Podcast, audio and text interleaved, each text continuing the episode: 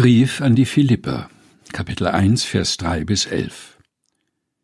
Ich danke meinem Gott, so oft ich euer gedenke, was ich alle Zeit tue, in all meinen Gebeten für euch alle, und ich tue das Gebet mit Freuden für eure Gemeinschaft am Evangelium vom ersten Tage an bis heute. Und ich bin darin guter Zuversicht, denn der in euch angefangen hat das gute Werk, der wird's auch vollenden bis an den Tag Christi Jesu.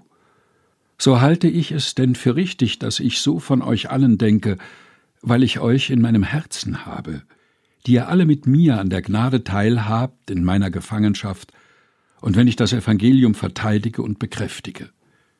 Denn Gott ist mein Zeuge, wie mich nach euch allen verlangt, von Herzensgrund in Christus Jesus.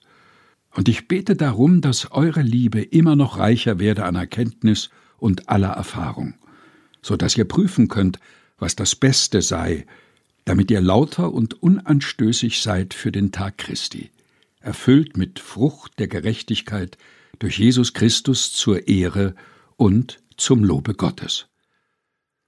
Brief an die Philipper, Kapitel 1, Vers 3 bis 11 aus der Lutherbibel 2017 der Deutschen Bibelgesellschaft.